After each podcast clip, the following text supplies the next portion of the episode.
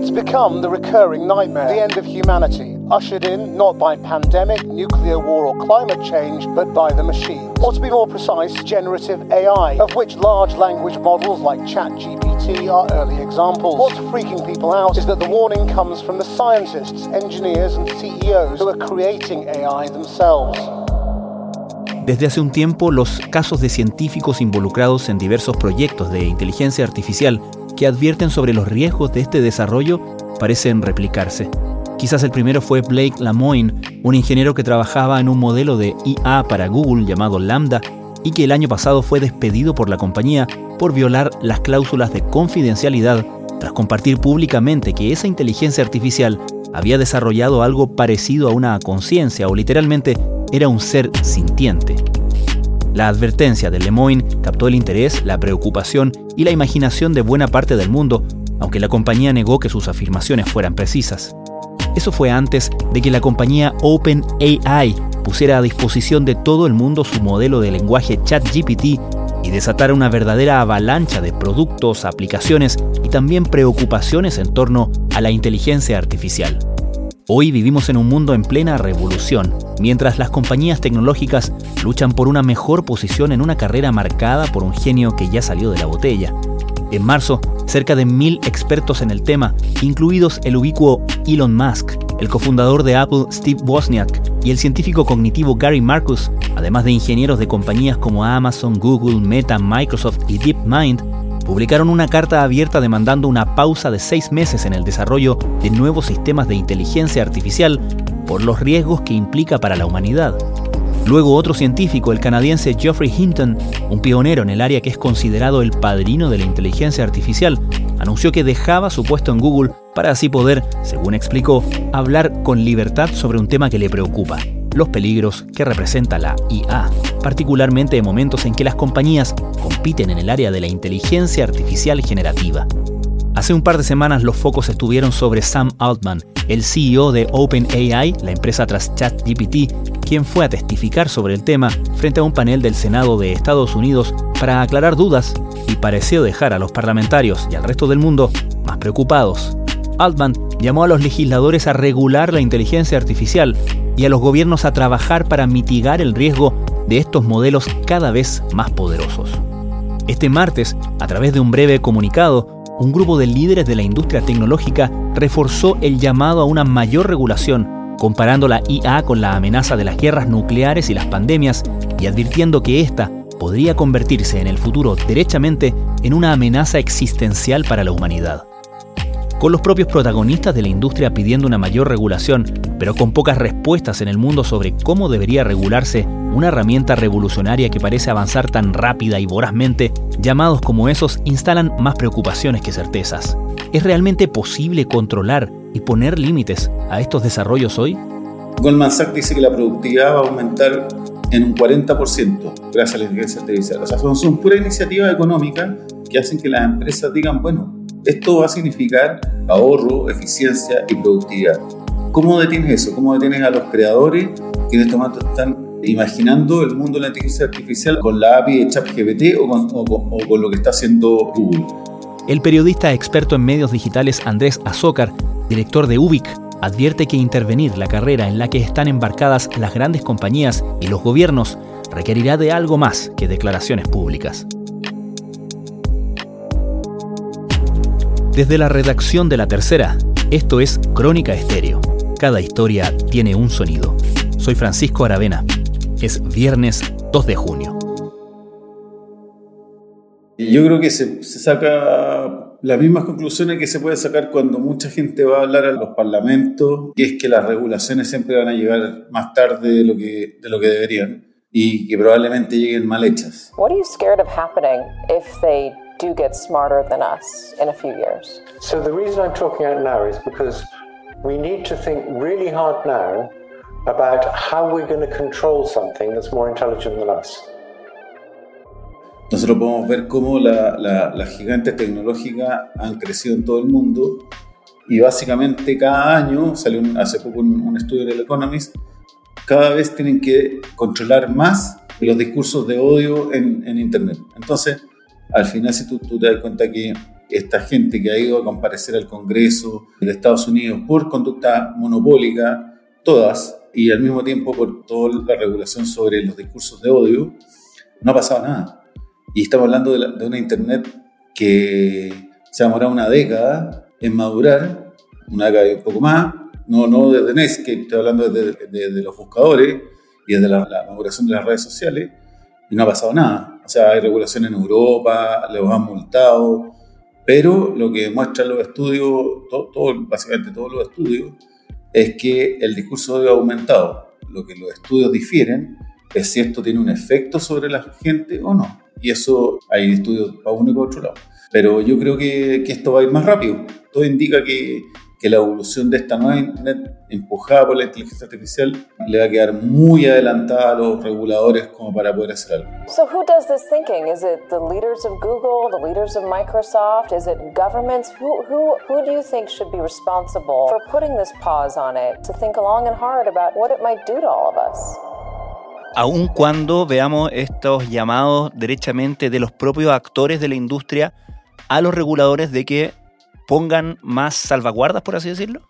Sí, pero el mismo Altman, que curiosamente él no tiene participación financiera en su, en su empresa, precisamente porque él quiere, él cree que el, tema de, de divertido, pero él cree que el tema del lucro es lo que va a degenerar lo que se está haciendo o lo que él pretendía. Entonces él no tiene participación financiera en su empresa. Es muy curioso. Pero todos estamos viendo cómo nuevos creadores han aprovechado la API de ChatGPT para crear su propio mundo y, toda, la, toda la, revolución del open source y fue muy importante en la primera Internet y en esta va a ser quizás mucho más importante, yo no, yo no lo sé por supuesto, pero la gente que, lo sabe, los expertos, dicen que va a ser mucho más, más rápido. Entonces es curiosa la, la posición de él. Piensa que, que, igual con todas las redes sociales, todos siempre han salido próceres de, de, de los comienzos de Internet a decir que hay que tener cuidado. Básicamente lo mismo que dice el Gary Marcus ahora, el este fundador de, la inteligencia artificial que trabaja en Google.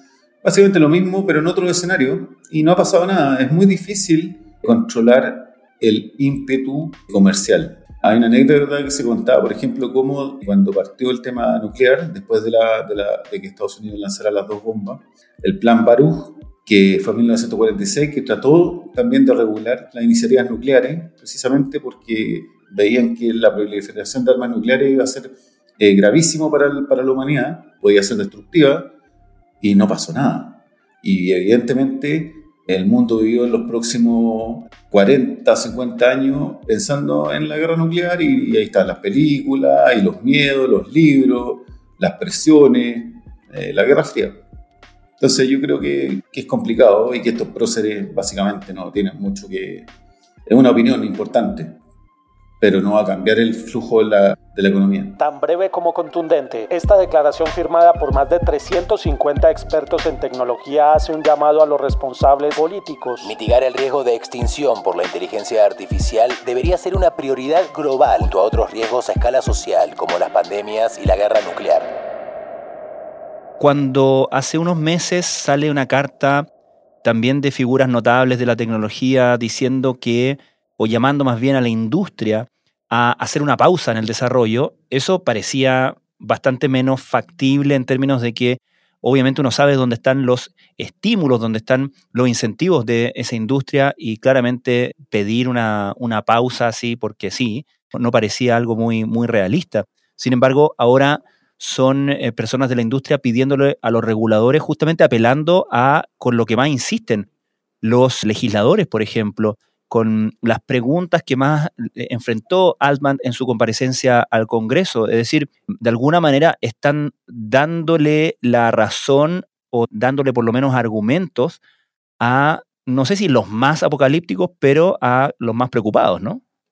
O sea, yo creo que yo me considero un escéptico eh, porque en el fondo, básicamente por todo lo que he leído y por lo que uno conoce cómo ha evolucionado esta industria, de que en realidad todas estas iniciativas realmente lleven algún tipo de, de acción. Sea, al final esto uno lo puede asemejar a muchas revoluciones, la revolución industrial, donde en el fondo las regulaciones llegaron mucho después en una evolución que fue mucho más lenta de lo que ha sido esto. O sea, piensa en las regulaciones con los derechos de los trabajadores, de medioambientales, o sea, todo llegó muy lento después en un mundo donde en realidad el crecimiento ha afectado al mundo como lo estamos viendo ahora con todo el tema del calentamiento global. Y ni siquiera eso hemos sabido capaces de, de manejar. Y al mismo tiempo tú ves que las empresas, ya hay un estudio que dice que el 10% de, de las actividades en Estados Unidos, de las actividades económicas, ya están de 10% de los trabajadores ya están con trabajos donde se ha incorporado la inteligencia artificial, cosa que era cero hace muy poco. Entonces, Goldman Sachs dice que la productividad va a aumentar en un 40% gracias a la inteligencia artificial. O sea, son, son puras iniciativas económicas que dicen que, la, que, la, que, que, hacen que las empresas digan, bueno, esto va a significar ahorro, eficiencia y productividad. ¿Cómo detienes eso? ¿Cómo detienes a los creadores que en este momento están imaginando el mundo de la inteligencia artificial con la API de ChatGPT o o, o con lo que está haciendo Google? What is your technical relationship with ChatGPT OpenAI? Because I know you're a big investor. Some people almost refer to you guys as the, as the unofficial owner of ChatGPT. Is that fair? Um, we're not the owner, and we have no control over OpenAI. They're a separate firm. They're owned and controlled by a nonprofit. Estas mismas empresas probablemente, son hoy día las empresas que, con las que conversan la, los reguladores, van a probablemente van a, van a no ser los, los líderes de, de, la inteligencia artificial y van a pasar a un segundo plano y va a tener nuevos actores y multiplicados donde, van a, donde vas a tener que ponerte de acuerdo para regular. Los países saben que teniendo inteligencia artificial la diferencia entre uno y otros va a ser muy grande. Si un país regula, el otro va a decir, bueno, yo abro las puertas porque me interesa no quedarme atrás en esto, que es lo que le va a pasar al tercer mundo, básicamente. Entonces, cuando uno piensa la realidad de, cómo funciona, cómo funcionamos los humanos, básicamente, y cómo funciona la política y los estados, es muy difícil pensar. El mismo Goldman Sachs decía que es probable que esto haga crecer al mundo un 7% más de lo que crece ahora. O sea, que el PIB mundial va a crecer 7% más de lo que crece ahora. ¿Cómo tú haces que las empresas y la gente que en este momento que la mueve el dinero, por supuesto, no solamente la, la emoción de la inteligencia artificial, se puede hacer regulada cuando van a ir mucho más rápido que el, que el resto de, la, de las instituciones que tienen que hacer el trabajo. Yo creo que el lado positivo es eh, algunos, algunos, algunos expertos que dicen que en el fondo esto no va a ser tan rápido en temas como el mercado laboral, por ejemplo, pero en las otras partes va a ser muy rápido. Entonces yo no creo, yo creo que estas voces van a ser eh, voces que, relevantes que se van a, ir, eh, van a ir desapareciendo frente a la realidad. Y en ese sentido podemos entonces distinguir, si te sigo, una suerte de estrategia comunicacional de la industria tecnológica mientras desarrolla todo esto, ¿no? Porque claramente aquí hay un, un acuerdo, por lo menos en torno al discurso y el hecho de que estas cartas aparezcan firmadas por esta multitud de actores de diferentes sectores, de diferentes empresas, empresas que incluso compiten entre sí, que se pongan de acuerdo en, en, una manera de comunicar algo, también podría decirnos algo, ¿no? No, claro, seguro, sí. Yo, creo que, que tú puedes poner de acuerdo a, la, las empresas, pero evidentemente la, la realidad te muestra otra cosa. Por ejemplo, si tú uno entra a Amazon Web Service, ya la cantidad de servicios que hay con inteligencia artificial ya son enormes y van creciendo siempre. O sea, todo lo que está haciendo Microsoft con Bing, y lo mismo que está haciendo el mismo chat GPT con, su, con tener su API abierta. O sea, tú puedes decir que vas a hacer muchas cosas y no las haces. O sea, antes de que fuera el Cambridge Analytica y que fuera este gran golpe a, a, Facebook, Facebook ya había entregado información respecto a la seguridad de los datos de sus usuarios. Y eso no era verdad, porque en el fondo esto al final hay que pensar que las empresas tecnológicas, por más que sean empresas innovadoras en un rubro muy distinto, al final están compuestas por las estructuras de las mismas empresas tradicionales. En ese sentido, tienen que darle a sus accionistas beneficio lo que hace más, más heavy esto es que en el fondo estas empresas tradicionales, ya podemos decir de, la, de las grandes tecnológicas, que, están ya más reguladas, que tienen que ir a exponer al Congreso, que el Estado los tiene encima, que los multan en, la Unión Europea, son unas empresas que no, probablemente no vayan a liderar este mundo. Entonces, eh, estos, estos, estos referentes van a ser reemplazados y, y los no referentes van a ser muchos más Por ejemplo, China ya tiene una posición distinta esto, frente a esto. Lo hace como con la, con la regulación médica, que es un poco lo que dicen los expertos, que esto tiene que ser como, los medicamentos, patentarlos primero y después, después ponerte a jugar. China ya hace eso. En China tienen que patentar primero todo lo que tenga que ver con, la, con los nuevos productos de inteligencia artificial antes de, de, ejecutarlo. Pero eso no pasa en el resto del mundo. ¿Cachai? Entonces, Estados Unidos no tiene esa, esa regulación. Y probablemente todo el mundo dice que esa sería como una uno de las regulaciones más fáciles de, de, ejecutar en este momento, pero no la tiene. Eh, entonces, al final, esto también involucra quién conquista esto primero y eso va a hacer que la gente se trate de saltar las la, la reglas como ha pasado en la historia de la, de la humanidad y la historia de, de, las corporaciones. Y yo creo que puede que mi visión sea muy pesimista, pero no soy tan pesimista en el sentido de que yo creo que la inteligencia artificial va a traer muchos beneficios, no creo que sea como... Eh, hay varios artículos del The Economist que tratan como de... que son menos, menos sensacionalistas o menos, perdón, menos pesimistas que los del, de otros medios, dicen que en el fondo esto no va a destruir a la humanidad, pero sí hay procesos complejos, o sea, desde noticias falsas, manipulación comunicacional gubernamental, control sobre los ciudadanos, hay un montón de cosas re complejas.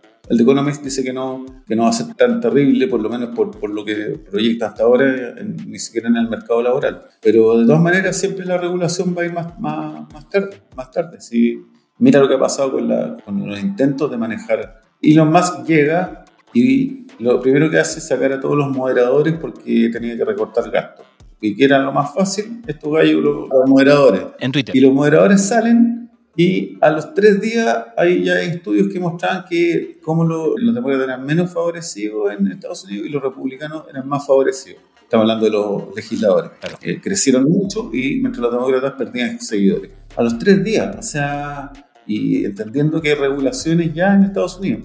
Yo no, no creo que vaya, que estas voces sensatas, responsables, con una visión concreta y con, y con los temores. Mira, los consumidores, uno puede decir, bueno, los consumidores van a castigar a las empresas que no, lo, que no respeten esto. Eso también es falso. O sea, la gente, estamos viendo el calentamiento global y los usuarios siguen usando autos, siguen haciendo asado, siguen teniendo hijos. Cuando saben que ya es un hecho científico que estamos súper complicados. It's the stuff you see in movies, a dystopia where robots have all passed humans and wipe us all out. Except what's happening right now isn't fantasy. Estas seis emociones universales son el punto de partida. El segundo paso consiste en hacer que clasificadores humanos asignen miles de caras a estas seis categorías. De esta forma se crean los datos de entrenamiento para las máquinas. Es que esto es muy peligroso. Vamos a intentar poner puertitas al campo, aunque sea una valla mínima. Efectivamente, claro. Porque... ¿Crees que van a seguir los demás países europeos por, este, por esta senda? O? Look at AI because specifically the risk that could lead to the extinction of humans. I think if this technology goes wrong, it can go quite wrong. Can you describe a realistic scenario in which the world or humanity is destroyed by AI? Estás escuchando Crónica Estéreo, el podcast diario de la tercera. Hoy, el experto en medios digitales Andrés Azócar comenta la advertencia hecha por los líderes de la industria tecnológica sobre los riesgos de la inteligencia artificial. Entonces, ¿dónde crees tú que se puede articular o se va a articular?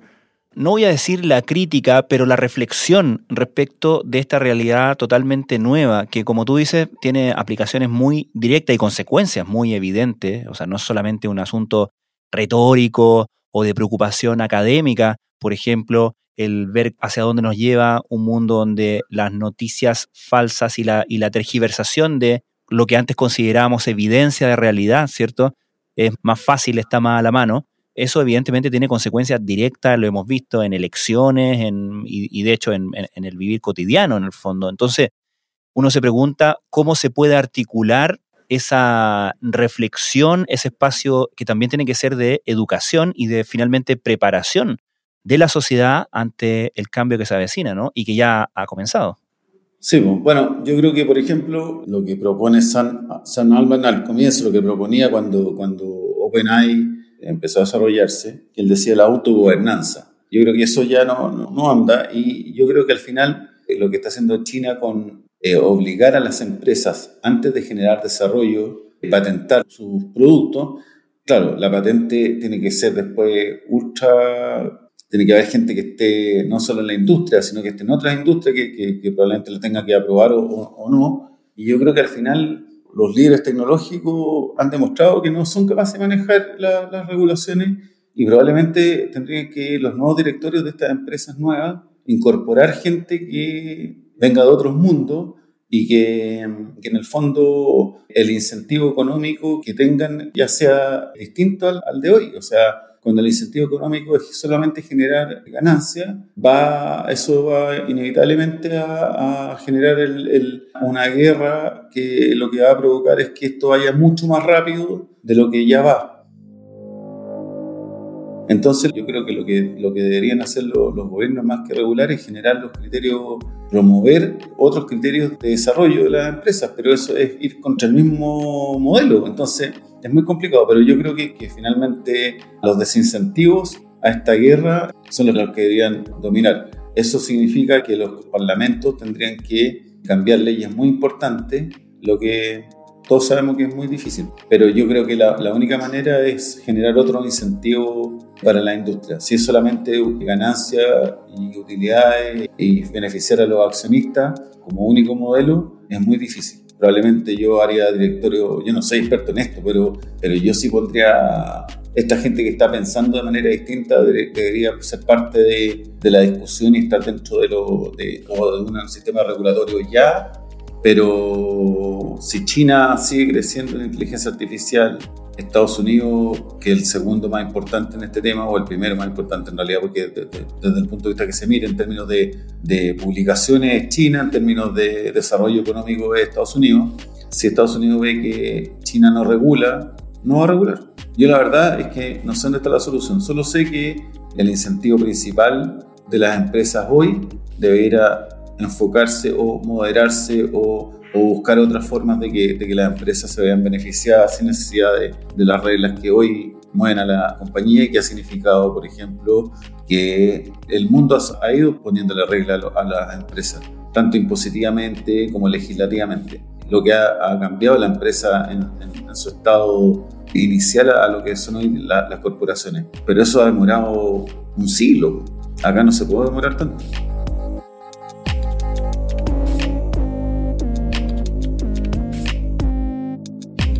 Andrea Zócar, muchísimas gracias por esta conversación. No, pues, gracias a ti y que estés muy bien. Muchas gracias por la invitación.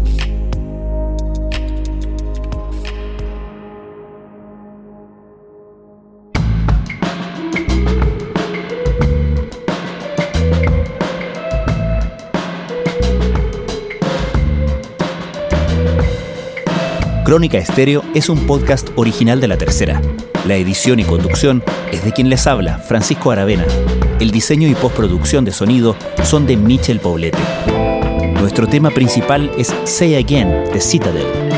Escucha todos nuestros episodios en Spotify o en tu plataforma favorita de podcast y en latercera.com. Nos encontramos el lunes en una nueva entrega de Crónica Estéreo. Cada historia tiene un sonido el podcast diario de la tercera.